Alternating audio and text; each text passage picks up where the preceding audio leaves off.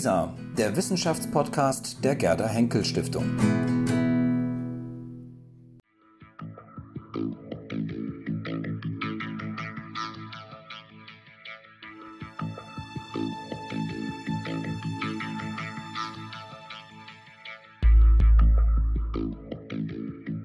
Ja, ich freue mich sehr, Sie heute hier bei uns im Haus der Gerda Henkel Stiftung begrüßen zu dürfen. Herr Professor Seidelmeier, Sie sind aus Kairo gekommen, um heute den Gerda Henkel Preis zu empfangen. Was bedeutet Ihnen als neuer Träger dieses Gerda Henkel Preises diese Auszeichnung? Also für mich ist das eine fantastische Bestätigung der Arbeit, die wir in Kairo leisten. Äh, dabei sage ich ganz klar wir, das ist das Deutsche Archäologische Institut in Kairo und das ist das ganze Team, das dort arbeitet. Und äh, ich sehe darin eine Bestätigung äh, der Rolle der Archäologie, also dass Archäologie eine wichtige Rolle spielen kann, auch im kulturellen Kontakt und Austausch zwischen den Völkern. Und gerade in der gegenwärtigen komplizierten politischen Großwetterlage in der Region ist es auch sehr schön, äh, dass hier die Aufmerksamkeit auf Ägypten fällt, weil Ägypten nicht nur von seiner Kulturgeschichte, aber auch von seiner politischen Bedeutung, gerade eben auch als ein stabilisierender Faktor, wie sich jetzt zeigt, eine ganz, ganz große Wichtigkeit hier hat. Mhm. Jetzt haben Sie viele Punkte angesprochen, über die ich gerne mit Ihnen sprechen möchte im Laufe des Gesprächs. Fangen wir erstmal mit dem DAI und mit Ihrer Funktion als Direktor des DAI mhm. in Kairo an. Ist man als Direktor eines so renommierten Instituts eigentlich wirklich noch als Archäologe tätig? Also sind Sie selbst, graben Sie noch? Also, da berühren Sie natürlich einen spannenden Punkt. Es ist ganz richtig, dass dieser Direktorenposten sehr stark mit Organisation, Management, sagt man heute, zu tun hat. Und ich muss Ihnen sagen, ich mache das auch sehr gerne, weil es eine sehr wichtige Arbeit ist. Und es ist eine Arbeit, die Forschung ermöglicht. Und wenn andere Mitarbeiter, gerade auch junge Kollegen, diese Forschungsarbeit machen, dann macht mich das sehr stolz. Äh, es ist aber trotzdem so, und das ist mir schon auch sehr wichtig, dass ich weiterhin äh, wissenschaftliche Arbeit äh, selber erledige. Ich glaube, das ist auch ähm, notwendig, um diese Managementarbeit gut tun zu können, denn man muss den Kontakt behalten zu dem, was geschieht. Und ich bin da sehr dankbar, dass auch das, ähm, unsere Präsidentin, also die Leitung des Instituts und die ganzen Mitarbeiter, das ganze Team in Kairo mich dabei unterstützen, da auch Freiräume äh, immer wieder zu gewinnen, um auch wirklich eigene Forschung machen zu können. Wenn man das so abschätzen möchte, wie viel Prozent sozusagen geht für die Verwaltungstätigkeit drauf, wie viel noch als Archäologe? ähm, es geht so in Blöcken. Es gibt mhm. Perioden und ich würde sagen, die ersten Jahre, in denen ich eigentlich nur diese, es ist nicht nur Verwaltungsarbeit, es ist Gespräche führen, es ist sich orientieren, es ist Projekte entwerfen, also diese orientierende Arbeit getan habe, weil mich das auch äh, fasziniert hat, weil man auch wenn man dort ankommt, man will ja auch äh, die Fäden aufgreifen, man will verstehen, welche Möglichkeiten es dort gibt. Äh, Im Moment äh, habe ich jetzt für die nächsten Monate ein bisschen mehr Akzent auf der Forschung, also wenn ich da meine halbe Zeit äh, der dem Bücherschreiben widmen kann, dann bin ich sehr glücklich. Bücherschreiben passiert am Schreibtisch. Sind Sie auch im Feld noch tätig? Also nehmen Sie wirklich noch den Spaten in die Hand und graben selbst noch mit? Äh, nein, nicht wirklich. Also das würde ich gerne machen, aber dazu fehlt die kontinuierlich zusammenhängende Zeit. Ja, das hat keinen Sinn, für äh, eine Woche zu kommen und dann anzufangen, irgendwie äh, zu buddeln. Aber ähm, den Kontakt zu diesen Grabungsprojekten, äh, den halte ich schon. Ähm, es ist in der Arbeit an den Inschriften, äh, an der epigraphischen Arbeit, die kann man leichter auch in kleinere Portionen zerteilen.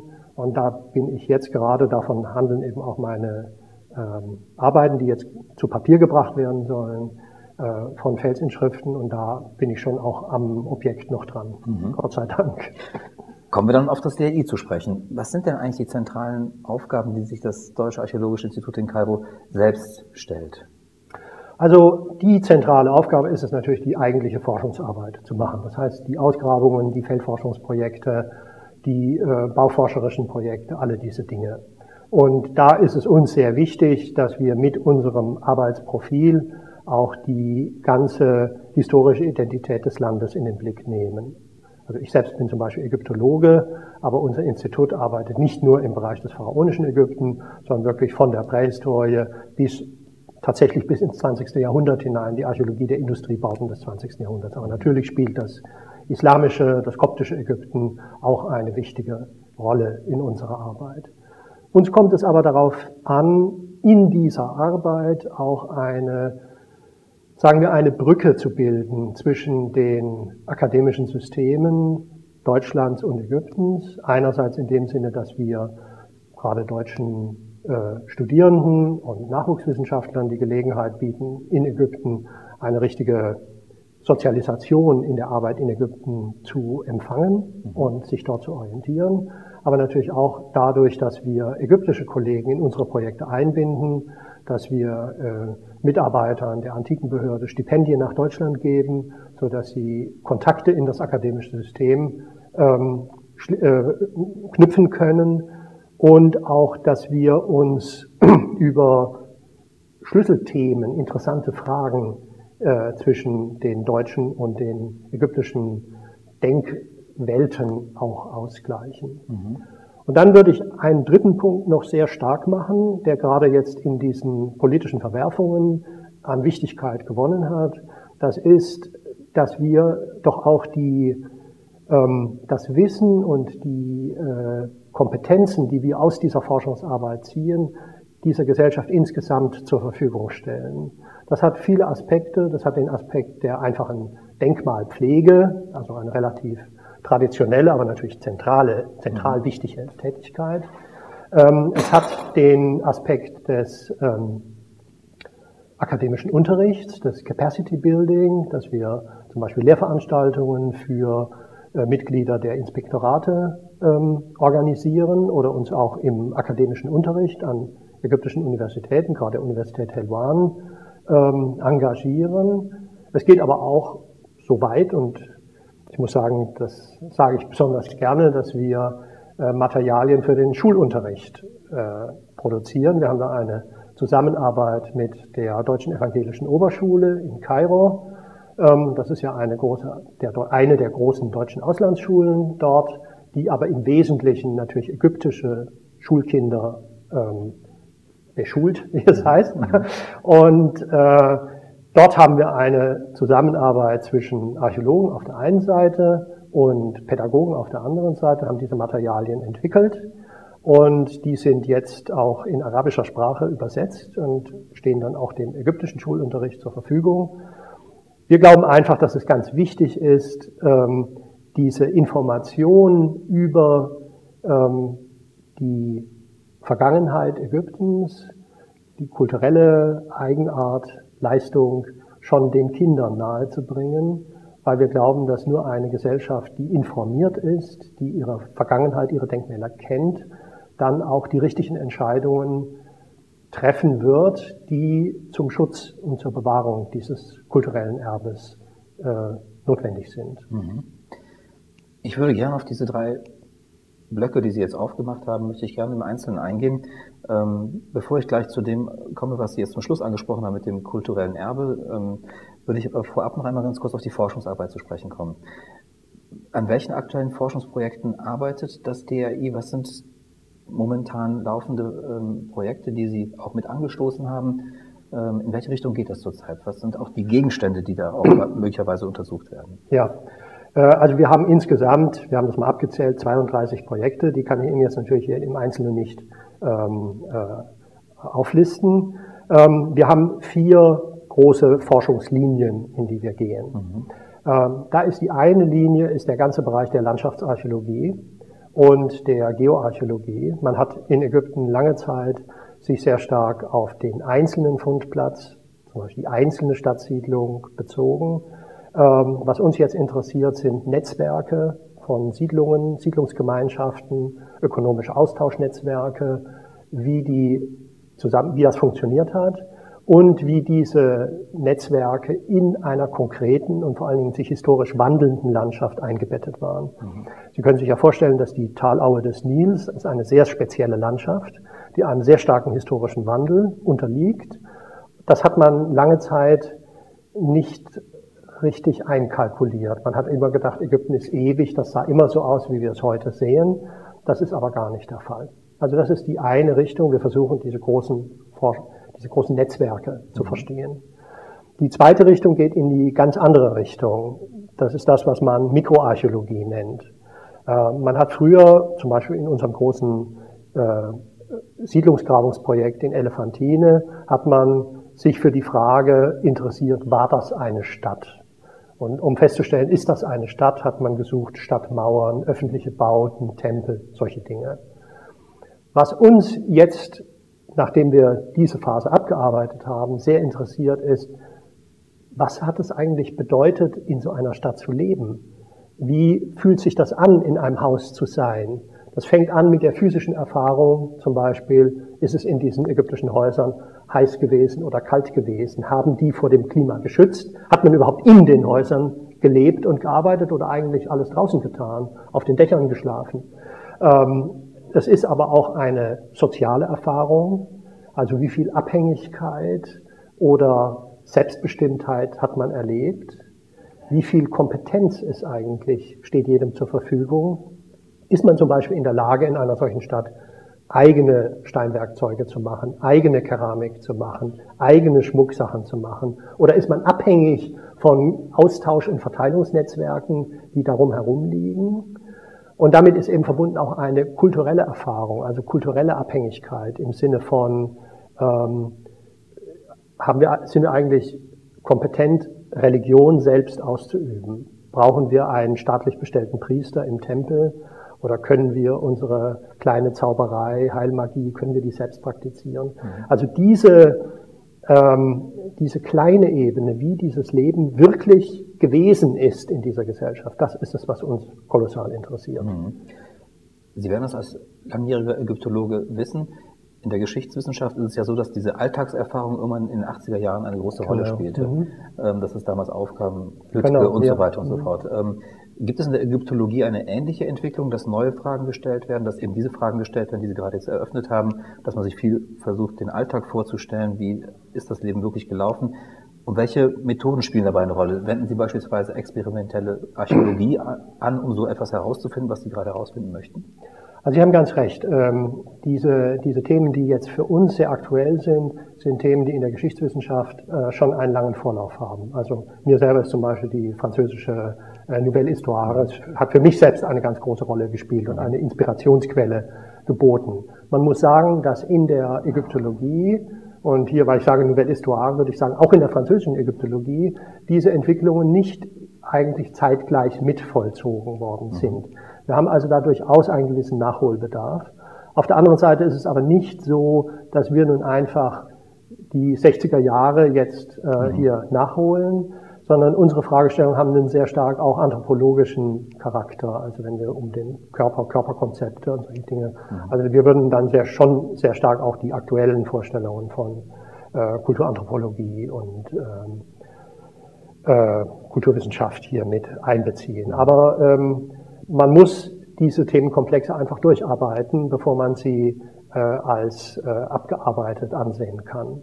Äh, methodisch spielt für uns etwas eine große Rolle, was auch in der zum Beispiel der prähistorischen Archäologie in Europa viel stärker zum Standard gehört, nämlich die archäometrische, also naturwissenschaftliche Analyse mhm. dabei. Ähm, und da haben wir zum Beispiel auch ein ganz starkes Anliegen, äh, in Ägypten selbst Netzwerke aufzubauen von Labors, äh, von naturwissenschaftlicher Fachkompetenz, ähm, die uns die Möglichkeit geben, auch die aktuellen äh, analytischen Verfahren anwenden zu können. Mhm. Sie wissen vielleicht, dass es in Ägypten zunächst mal grundsätzlich untersagt ist, Proben auszuführen. Ganz vernünftig, weil es ja nicht sein kann, dass man das Material in Ägypten holt und dann die Wissenschaft in Europa macht. Mhm. So, so darf das ja nicht sein.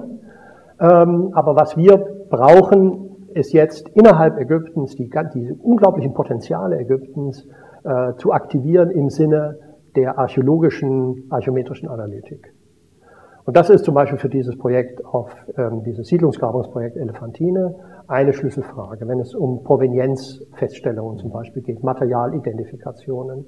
Da brauchen wir in Ägypten, müssen wir dieses Methodenspektrum eröffnen, ähm, das die prähistorische Archäologie in Europa fast routinemäßig verwendet.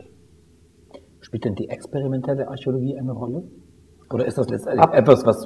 Ja, also Sie werden lachen. Ich habe als Student ist. mal eine, eine altägyptische ähm, Schnurtasche selbst geflochten, mhm. um herauszufinden, wie das gewesen ist. Mhm. Also, Aber Sie äh, sagen als Student, ist das längst vorbei? Also ist das passé, experimentelle Archäologie? Äh, ich glaube überhaupt nicht. Ich glaube überhaupt nicht. Denn äh, also im Bereich zum Beispiel der Keramikforschung haben wir in Ägypten noch, gibt es ganz wenig, sind ganz wenig Experimente nur gemacht worden. Mhm. Und die sind immer sehr erhellend. Äh, denn also mein Lehrer Jan Assmann hat einmal im Seminar gesagt, man hat etwas nur dann verstanden, wenn man es nachmachen kann. Mhm. Er bezog es damals auf Gedichte. Mhm. Aber das gilt für alle kulturellen Hervorbringungen. Mhm. Ja? Mhm. Und auch ein Tongefäß haben sie erst verstanden, wenn sie es nachmachen können. Mhm. Und um zu wissen, man kann es wirklich, muss man es mal getan haben. Der zweite Punkt, ähm, den Sie angesprochen haben, und Sie haben es gerade in der Antwort eben auch nochmal gesagt, ähm, Sie bauen Netzwerke auf mit Archäologen, mit Experten im Land selbst, also in Ägypten selbst. Inwiefern haben sich denn diese Netzwerke oder das Aufbauen solcher Netzwerke, die Arbeitsbedingungen überhaupt für Sie und Ihre Kollegen ähm, verändert, seitdem sich Ägypten verändert hat? Also ähm, ich glaube, dass äh, in diesen ganzen Veränderungen äh, was eigentlich als Basislinie bleibt, das ist, dass eine enorme Bewegung in das ganze System gekommen ist. Ähm, also dieser ähm, sogenannte arabische Frühling äh, hat ähm, doch den Effekt gehabt, dass eigentlich alle Kollegen in ihren verschiedenen Positionen ein Gefühl einer neuen Eigenverantwortlichkeit und einer neuen eigenen Handlungsmöglichkeit gehabt haben. Also ein Effekt war doch sehr stark, dass in, wir in den Gesprächen gesehen haben, dass jeder Inspektor, jeder Museumsmann sagt, man müsste doch, man muss das machen, man muss das machen. Äh, und äh, dadurch ist eine neue Beweglichkeit in das ganze System gekommen. Und ich glaube, dass darin ein ganz großes Potenzial liegt. Das überrascht mich. Man hat ja eigentlich ursprünglich, oder man hat lange Zeit hier erstmal nur gelesen, dass vieles in Gefahr sei durch die Instabilität, die in, der Region jetzt aufgekommen sei, dass man sich eben schützen müsse vor Grabräubern, vor Museumsräubern, ähm, dass äh, eine, äh, ein Durcheinander sozusagen entstanden sei, ein Chaos entstanden sei. Ähm, das scheinen Sie jetzt aber gar nicht zu bestätigen, dieses Bild. Also ähm, ich würde mal ganz klar sagen, also ein Chaos ist nicht entstanden und das gab es nie. Mhm. Ähm, wir haben es, es war immer so, dass die äh, archäologischen Plätze unter Druck standen von Hauptgrabungen und äh, illegaler Landnahme und solchen Dingen. Das mhm. gab es immer und es ist richtig, äh, dass äh, in einzelnen Krisenphasen äh, der zurückliegenden drei Jahre ähm, das auch an Tempo gewonnen hat und dass solche Krisen da entstanden sind. Aber diese Krisen, die haben natürlich auch ein, eine ähm, aufrüttelnde Wirkung. Äh, für uns selbst, denn wir sehen, dass wir, wir können nicht einfach ähm, Business as usual machen, sondern man muss auf solche Herausforderungen antworten. Man muss sich fragen, was ist eigentlich von uns gefordert, was können wir leisten. Aber es ist ein, auf, ein, eine, ein, ein Aufrütteln gewesen, natürlich auch und noch mehr für unsere ägyptischen Kollegen. Mhm. Und äh, ich glaube, dass ähm, selten äh, in Ägypten so sehr äh, dieses Bewusstsein verbreitet war, wie viel getan werden muss und auch wie viel man tun kann, wenn man gut zusammenarbeitet. Mhm. Das bringt mich auf, das, ähm, auf ein anderes Stichwort, das eben auch schon gefallen ist, ähm, Kulturerbe. Ähm, das, der I hat sich auch eine Aufgabe verschrieben, die Sie ähm, Cultural, Cultural Heritage Management nennen. Ähm, inwiefern ist dieser Aufgabenbereich jetzt mit dem, ja, mit dem arabischen Frühling, dem sogenannten arabischen Frühling, inwiefern hat das an Bedeutung gewonnen? Also ich glaube, es ist eine ähm, Beobachtung, die man ähm, seit dem 19. Jahrhundert eigentlich machen kann. Dass immer dann, wenn die Identität Ägyptens äh, in Rede steht, also wenn man sich fragt, äh, wenn sich Ägypten fragt, was ist eigentlich der Kern unseres Landes? Was ist Ägypten auch, äh, inwiefern ist Ägypten auch zum Beispiel anders als die anderen arabischen und islamischen Staaten? Was ist das eigene Ägyptens? In dem Moment treten immer die ägyptischen historischen Zeugnisse, gerade das große pharaonische Ägypten, aber dieses gesamte Gebiet des kulturellen Erbes in den Vordergrund. Und das ist im 19. Jahrhundert so gewesen, das ist in diesem, äh, in der großen Zeit des ägyptischen Nationalismus in den 20er und 30er Jahren so gewesen. Und das ist jetzt ganz genauso. Und ähm, dieser Rückbezug auf die, das eigene kulturelle Erbe, auch das Selbstbewusstsein, das aus dieser großen Leistung der Vergangenheit geschöpft wird, aber auch einfach das eigene, indem man sich als Ägypter erkennt und als Ägypten erkennt. Äh, das ist immer dann, wenn die Frage, sagen wir, offen gestellt wird, von einer immer wieder neuen Bedeutung. Und ich glaube, das ist der Punkt, dessen wegen Archäologie und historische Forschung auch in einem modernen politischen Diskurs eine solche Wichtigkeit bekommen können, weil sie einen Bereich betreffen, der wirklich an der Basis ägyptischer Gegenwartsidentität liegt. Mhm. Als Geisteswissenschaftler wissen wir ja, wie sehr solche Identitäten konstruiert sind, wie, inwiefern solche äh, oder wie, wie stark solche geschichtlichen Traditionen auch konstruiert sind. Ähm, ist das in Ägypten bewusst? Wird darüber offen gesprochen oder ist das sozusagen ungebrochen, dass man sich in einer Traditionslinie sieht von den Pharaonen sozusagen bis heute? Ähm, ja. Können Sie das irgendwie einschätzen? Ja, also ich glaube, es ist tatsächlich manchmal so, äh, dass wenn so ein bisschen laienhaft darüber gesprochen wird, ähm, der Eindruck entsteht, dass diese große historische Distanz ähm, manchmal im Gespräch oder im Gedanken einfach übersprungen wird. Hm. Und das ist ein ganz gefährliches Moment. Einerseits würden wir das als methodisch eben untragbar zurückweisen. Man muss aber auch sehen, dass man damit in die Falle, in diese Orientalismusfalle geht, der sich nie ändernde Orient. Mhm.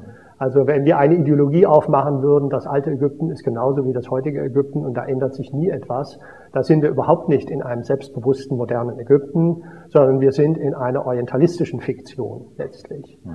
Deswegen ist es, gerade weil es so schwierig ist, solche Linien der Erinnerung zu konstruieren, ja, und weil es so viele Alternativen gibt, Deswegen ist es so wichtig, darüber zu sprechen, das zu thematisieren. Ja. Und es ist ganz klar, dass wir hier ähm, auch europäische Ideologien haben, zum Beispiel unsere akademischen Disziplinen, wie sie an allen Universitäten verankert sind, ähm, sind ja so konstruiert, dass zum Beispiel Ägypten, das alte Ägypten, hört einfach auf. Die Ägyptologie hört einfach auf. Ja?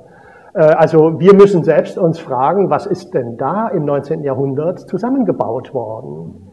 Ähm, auf der anderen Seite ähm, äh, ist es eine Herausforderung, dann über solche großen kulturellen Wandlungen, zum Beispiel die großen religiösen, die neuen religiösen Systeme, die gekommen sind, überhaupt eine zusammenhängende Linie noch verstehen zu können. Wir sprachen vorhin von der von den Annalen mhm. äh, und dort, dort ist ja gerade diese Frage der ähm, sagen wir Skalenebenen historischer Zeitlichkeit ein zentrales Thema. Und ähm, ich denke, das ist eine große Herausforderung, diese ähm, Zeitlichkeit der ägyptischen Geschichte auf unterschiedlichen Ebenen methodisch zu beschreiben. Mhm.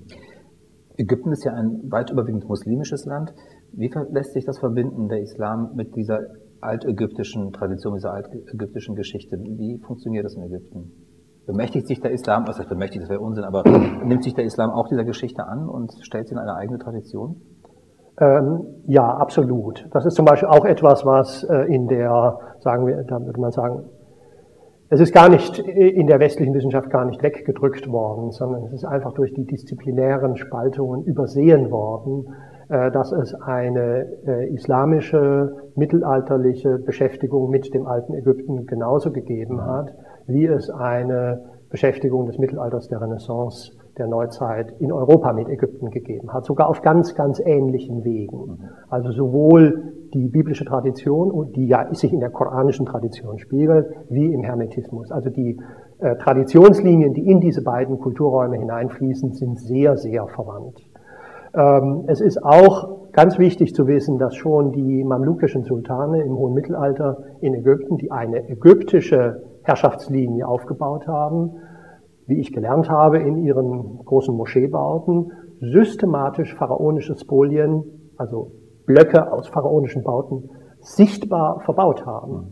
Also auch im hohen Mittelalter gibt es Signale, äh, in denen diese Herrschaftselite an diese große Zeit des alten Ägypten anknüpft. Und ähm, also diese Vorstellung, die bei uns manchmal so ein bisschen kultiviert wird, der Islam hätte einfach alles abgeschnitten, ist in dieser Weise nicht zutreffend. Mhm. Wobei ähm, natürlich ähm, hier eine, eine, einfach eine Kontinuität nicht stattfindet. Genauso wenig wie ja irgendeine Art von Kontinuität vom alten Ägypten in unsere Gegenwart führt. Das sind konstruierte Linien, es sind Brüche und man muss, denke ich, verstehen auch, äh, versuchen zu verstehen, wie nun solche Antagonismen sich aufeinander beziehen können. Denn auch in Antagonismen kann sich Kohärenz bilden. Jetzt haben wir ein Land, äh, das sich im Umbruch befindet, ähm, das sich neu orientiert möglicherweise, in der auch die Gesellschaft möglicherweise vielleicht erstmal zersplittert wirkt, aber nach wie vor ja eine Nation abbildet oder, oder, oder darstellt. Ähm, inwieweit greifen jetzt aktuelle Strömungen, aktuelle ähm, Bewegungen auf dieses kulturelle Erbe zurück, um sozusagen selbst neue Identitäten möglicherweise zu konstruieren? Also wenn Sie die Straßenmalereien ansehen, die im, äh, in der Revolution von 2011, 2012 an die, an die gerade um den Tahrirplatz herum ähm, gemalt worden sind, dann sehen Sie, dass dort die Formensprache der pharaonischen Denkmäler eine ganz große Rolle einnimmt. Äh, also ähm, Sie sehen, dass das eine, eine Bezugsgröße ist, die äh, im, nicht nur äh, angeschaut wird, sondern die auch aufgenommen und, ich würde nicht sagen reproduziert, aus der weiter geschaffen wird. Mhm. Ähm, also ich glaube, dass das eine, ähm, eine also die, dass man die Lebendigkeit dieser Bezugnahme gerade in dieser Kunst äh, sehr gut erkennen kann. Ähm, hm. Aber ist es sozusagen ähm, auch in, in, politischen Forderungen, in gesellschaftlichen Konzepten, die möglicherweise entstehen, gibt es da einen aktiven Rückgriff, einen aktiven Rückgriff auf die Vergangenheit, auf diese ägyptische Vergangenheit, diese alte ägyptische Vergangenheit?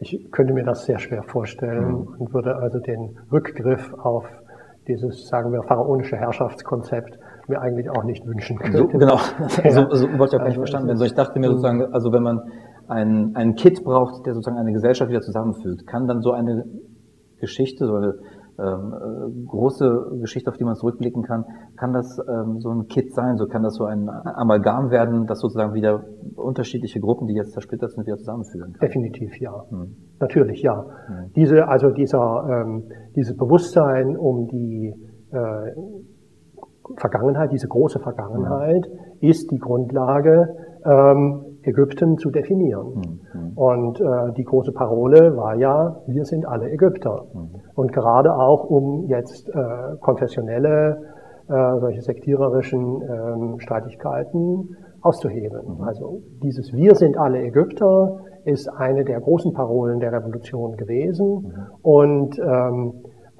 eine historische Formel, die dahinter steht, ist diese Vergangenheit. Mhm. Sie haben einmal geschrieben, ich zitiere, dass die Sphäre der Archäologie keineswegs eine Randzone gesamtgesellschaftlicher Interessen darstelle. Was meinen Sie damit konkret? Ähm, welche gesellschaftliche Bedeutung kommt der Archäologie in Ägypten zu? Also das kann man sehr plakativ beantworten. Äh, wenn Sie sehen, dass 1900, äh, 2010 äh, Ägypten, ich glaube, 16,5 Milliarden US-Dollar aus dem Tourismus gewonnen hat äh, und einem Tourismus, der sehr stark auch dieses pharaonische Ägypten, dieses archäologische, das kulturelle als Motor hat, dann sehen Sie sofort, dass da von Marginalität nicht die Rede sein kann. Diese 16,5 Milliarden US-Dollar, die übersetzen sich auch in zig Millionen von nicht nur Arbeitsplätzen, sondern Familienmitgliedern, die an diesem Phänomen hängen. Und wenn Sie heute wo ja nun, gut, der Tourismus erholt sich Gott sei Dank ein wenig, aber im letzten Jahr, wenn Sie da nach Luxor gekommen sind, mhm. an, dem, an der offenen Verzweiflung, die Sie dort auf der Straße auf Schritt und Tritt erleben konnten, sehen Sie was diese ökonomische Bedeutung ähm, der Archäologie bedeutet, also mhm. was, was das als gesellschaftliche Realität ist. Und äh, das ist etwas, da kann man als Archäologe nicht weggucken. Äh, und äh, auf der anderen Seite, wir sprachen über all diese ganzen Fragen der ähm, ähm, identitätsbildenden Bedeutung. Und wenn Sie zum Beispiel, haben wir ja 2011 erlebt, dass sich um das äh, Ägyptische Museum in Kairo am Tahrir liegt das ja, eine Menschenkette gebildet hat, um dieses Museum zu schützen, mhm. äh, dann ist das ja ein sehr, sehr starkes Signal, dass das jetzt nicht nur wir uns denken, sondern dass diese ägyptische Gesellschaft selbst sagt, dieses Museum, diese Kulturgüter sind ein Besitz, den wir nicht aufs Spiel setzen wollen. Mhm. Man merkt sehr schön an Ihren Antworten, dass man in Ihrer Position oder auch was Ihre Kollegen betrifft in, in Kairo, dass man sozusagen nicht nur als reiner Forscher tätig sein kann, sondern man hat sozusagen auch noch eine andere Funktion. Man ist auch so ein bisschen ähm, eben für gesellschaftliche Fragen auch ein Ansprechpartner. Ähm, wir haben das gerade schon sehr schön äh, dargestellt, äh, welche Bedeutung sozusagen Ihre Arbeit auch für das Land insgesamt haben kann. Inwieweit spielt aber auch ähm, sozusagen Ihre Funktion als jemand, der von Deutschland kommt, als ein Institut, das von Deutschland her in ähm, Kairo installiert ist, ähm, welche Bedeutung hat das für diese bilateralen Kontakte auch zwischen Deutschland und Ägypten?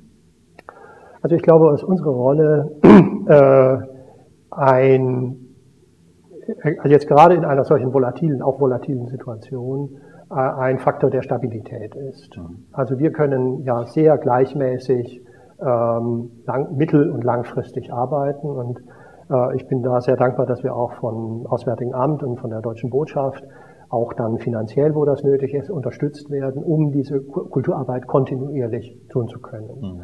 Ähm, das heißt, wir sind weniger äh, diesem manchmal auf und ab unterworfen und deswegen können wir so einen kontinuierlichen äh, Gesprächspartner äh, für die ägyptische Seite bieten. Mhm. Und ich sehe, dass wir, ähm, da werden ja um Kooperationen angefragt, werden Probleme an uns herangetragen, glaube, dass wir da ein ganz wichtiger Anlaufpunkt äh, für die ägyptischen Kollegen ähm, und für die, für die ägyptische Behörde sind. Mhm. Deswegen ist es auch so wichtig, dass wir in Kairo sitzen und nicht in Berlin. Ja. ja, das ist eine ganz entscheidende Sache. Wenn Sie im Land selbst sind, dann können Sie genau in diese Rollen eintreten. Ja, dann haben Sie äh, ganz wichtig dabei auch die Dinge mitzuerleben. Also man erlebt ja selbst das mit, was unsere ägyptischen Kollegen, unsere ägyptischen Freunde erfahren. Und daraus kann man aus einer Position, in der wir von außen kommen, in der wir in manche Konflikte nicht eingebunden sind, in der wir neutral sind,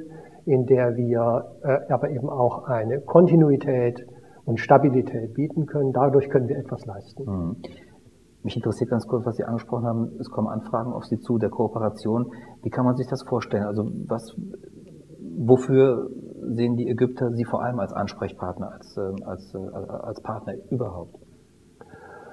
Also Ägypter, die ägyptischen Kollegen sehen uns als Ansprechpartner zum einen zum Beispiel im Bereich der, ähm, der, der Denkmalpflege. Äh, also ähm, wir haben in Aswan so eine Situation gehabt, in der in diesem großen Stadtgebiet Felsinschriftenplätze eingebettet sind und äh, die Gefahr laufen, durch Neubauten überdeckt zu werden, zerstört zu werden. Und ähm, da tritt dann das ägyptische Inspektorat an uns heran und sagt, ihr wisst doch, da gibt's das und da gibt's das und das ist eine gefährliche Situation, könnt ihr nicht was tun? Mhm. Und äh, glücklicherweise ja, weil uns die, die, das Auswärtige Amt unterstützt hat, konnten wir da auch wirklich was tun. Und da sind wir sehr glücklich darüber. Wie sieht das aus? Sie können was tun. Also wie gehen Sie da? Wir haben ein, wir haben dieses, dieses Gelände. Das ist eine, eine Gruppe äh, historischer Stelen aus der pharaonischen Zeit, die in einem Hochbau, Hochhausgebiet drin, mittendrin liegt. Mhm. Und das war so eine Müllhalde und ein Fußballplatz. Und wir haben äh, den Platz reinigen können. Wir haben einen schönen, lockeren Zaun um die Sache herum gebaut. Damit ist das als archäologisches Gelände ausgewiesen. Mhm. Und ganz wichtig, die junge Kollegin, die das gemacht hat, Linda Bormann, hat auch einen Flyer produziert, auf dem für die Anwohner dieser archäologische Platz erklärt wird. Mhm. mhm. Und äh, das ist ähm, als ein großer Erfolg eigentlich auf allen Seiten empfunden worden. weil auf der einen, äh, zum einen dieser Denkmälerplatz geschützt war, aber der Denkmälerplatz ist nicht einfach herausgenommen worden, sondern er ist im Gegenteil ins Gespräch gebracht worden und ist dadurch in seinem Wert eigentlich erst zum Tragen gebracht worden. Das bringt mich nochmal auf den Punkt ähm, ähm, dieses bilateralen Verhältnisses zwischen Deutschland und Ägypten. Ähm, wir wissen aus dem 19. Jahrhundert, dass ähm, Archäologie nicht selten auch von der Kulturpolitik oder auch von der Außenpolitik gerne auch ähm, instrumentalisiert wurde für eigene mhm. Zwecke. Wir denken vor allem das nationale Prestige-Denken, wenn es um große Grabungskampagnen mhm. ging und so weiter. Spielt das heute noch eine Rolle, dieses nationale Prestige-Denken? Also konkurriert man mit Instituten, äh, ähnlichen Instituten aus, was weiß ich, aus äh, Großbritannien, aus den USA oder mhm. aus anderen Ländern? Ja. Also da würde ich sagen, das sind Kindereien, die wir uns nicht mehr leisten. Mhm. Also es ist auch eine, eine vergangene Denkweise. Wir wissen alle, dass äh, in dieser modernen Welt ähm, dieses ganze Gebiet der Archäologie unter Druck steht. Sie wissen, dass Ägypten eine furchterregende Bevölkerungsdynamik hat und wirklich jeden Quadratmeter braucht. Das heißt, ähm, die Archäologie ist kein Selbstläufer. Und deswegen müssen alle, die dieses Gebiet der Archäologie bearbeiten, die müssen an einem Strang ziehen. Also wir können es uns nicht leisten, gegeneinander zu ziehen, sondern wir müssen zusammenhelfen, um gemeinsam hier ähm, als Disziplin, aber eben auch als eine Sphäre dieser ägyptischen ähm, Wirklichkeit äh, zu überleben. Mhm. Äh, also was wir jetzt hier, ich meine, Sie, Sie, Ihre Frage betrifft einerseits das Verhältnis der verschiedenen ausländischen Institute mhm. untereinander mhm.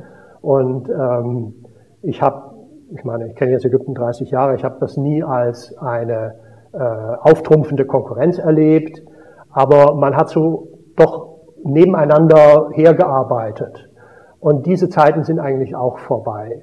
Ich meine, wir haben alle begriffen, dass wir keineswegs eigentlich alle dasselbe machen und nun in einer vornehmen Konkurrenz zueinander stehen, sondern ganz und gar nicht stimmt, sondern dass die einzelnen Institute, die einzelnen Forscher haben bestimmte Schwerpunkte, haben bestimmte Kompetenzen, die müssen wir zusammenführen. Hm. Ja, äh, also äh, auch es ist nicht nur, dass wir nicht gegeneinander arbeiten, wir arbeiten auch nicht einfach parallel, wir müssen zusammenarbeiten. Und ähm, genauso ist die Vorstellung, dass man jetzt ähm, das alte Ägypten dazu benutzt, um europäisches Prestige irgendwie aufzupolieren, ist auch ein bisschen ein, ein, ein Gedanke der Vergangenheit. Mhm. Ähm, was, worum es geht in dieser Zusammenarbeit ist, äh, denke ich, dass wir durch die gemeinsame Arbeit auf diesem Gebiet, und gemeinsam damit meine ich jetzt die ägyptisch-ausländische, europäische Zusammenarbeit, dieses Gebiet der Geschichte als ein Feld des kulturellen Dialogs auch begreifen. Das heißt, Dialog heißt ja nicht, dass wir in allem da einfach einer Meinung sind, sondern es gerade ein Gebiet ist, in dem äh, Fragen der Methode, Fragen der Konstruktion historischer Linien, ins Gespräch gebracht werden. Und dieses Gespräch ist sehr, sehr fruchtbar. Mhm. Und darum geht es. Mhm. Eine Rolle würde ich aber immer noch dem nationalen Prestige noch zuweisen, und zwar wenn es darum geht, ähm, Exponate auszustellen. Also die europäischen Metropolen sind voll von ägyptischen Exponaten. Wir wissen, was wir, ähm, äh, wir wissen, dass, dass Nofretete beispielsweise immer wieder ganz gern in Europa ausgestellt wird. Ähm, ist das nach wie vor ein heiß diskutiertes Thema? Betrifft es auch Ihre Arbeit, wenn es darum geht, ähm, ganz platt gesprochen, die Kulturgüter wieder in ihre Heimatländer zurückzubringen? Ist das ein aktuelles Thema? Dieses Thema ist aktuell, wo Kulturgüter betroffen sind, die jetzt unter klaren juristischen Vorzeichen gestohlen werden. Und da muss man sagen, da gibt es auch überhaupt keine Diskussion. Ähm, äh, also wenn, wenn, wenn heute ein Objekt illegal Ägypten verlässt, muss es zurückgeführt werden. Und da arbeiten der deutsche Zoll, die Kollegenschaft, alle, äh, ziehen da alle an einem Strang, hier ganz klare Verhältnisse herzustellen.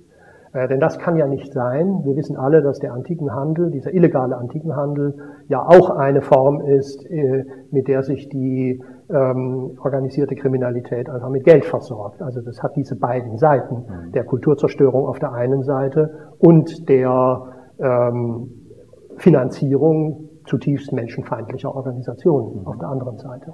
Also deswegen ist das ein, das ein Gebiet, bei dem man ähm, sehr auf der Hut sein muss. Und da ist auch sehr wichtig, dass auch, auch die Öffentlichkeiten in beiden Ländern auf der Hut sind.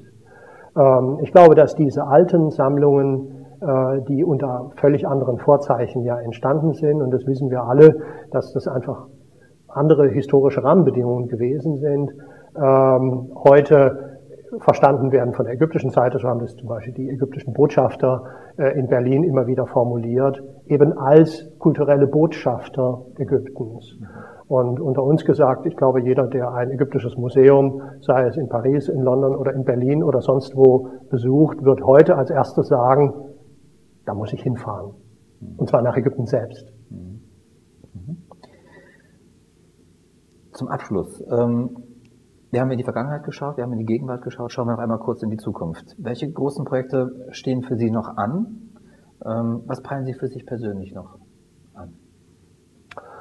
Also, ähm, ich glaube, für mich persönlich, das ist ganz prosa, äh, ist es das Wichtigste, viele angefangene Dinge, in die ich mich engagiert habe, als ich jünger war, jetzt nun wirklich zum Abschluss zu bringen. Und das ist mein Ehrgeiz. Äh, also vor allem Schreiben? Bitte? Vor allem schreiben, Bücher schreiben? Bücher schreiben, Materialien zur Verfügung stellen, nicht nur in Form von Büchern, auch in digitalen Ressourcen. Mhm. Ähm, das, glaube ich, äh, muss ich von mir selbst vor allen Dingen verlangen. Was ich gerne noch machen möchte, ähm, das sind eigentlich zwei Dinge. Zum einen, ich würde mich gerne weiter mit der ähm, Epigraphik der Aswaner Region beschäftigen und habe dabei vor allen Dingen eine Geschichte des Nils im Auge, weil der Nil für mich so ein Thema ist, an dem man genau diese Fragen, ähm, was ist Kontinuität, was sind Umbrüche, gut verfolgen kann. Äh, abgesehen davon ist es ein wunder, wunderbarer Fluss. Ähm, und das andere Gebiet äh, ist, ähm, liegt im Bereich dieser äh, Themenstellung, über die wir da im Zusammenhang mit der Mikroarchäologie sprachen.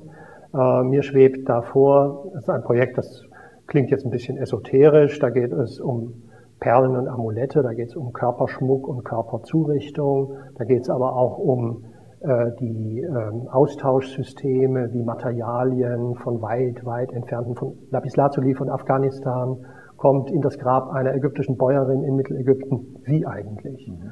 Aber dazu, es geht nicht um, nur um Materialien, um Technologien, es geht eben auch um Wissen, also Wissen um Zauberei, Wissen darum, welche Amulette gegen was helfen. Und das in einer großen historischen Perspektive aufzuarbeiten und, äh, wenn es sein kann, in Zusammenarbeit mit anderen Projekten durch das ganze Niltal hindurch zu erforschen, das, da hätte ich sehr viel Lust dazu. Da wünsche ich Ihnen für Ihre Projekte vor allem viel, viel Zeit. Danke. Viel Geduld werden Sie sicherlich auch brauchen und viel, viel Erfolg vor allem. Vielen Dank dafür das Gespräch. Danke sehr. Ich danke Ihnen sehr. Danke.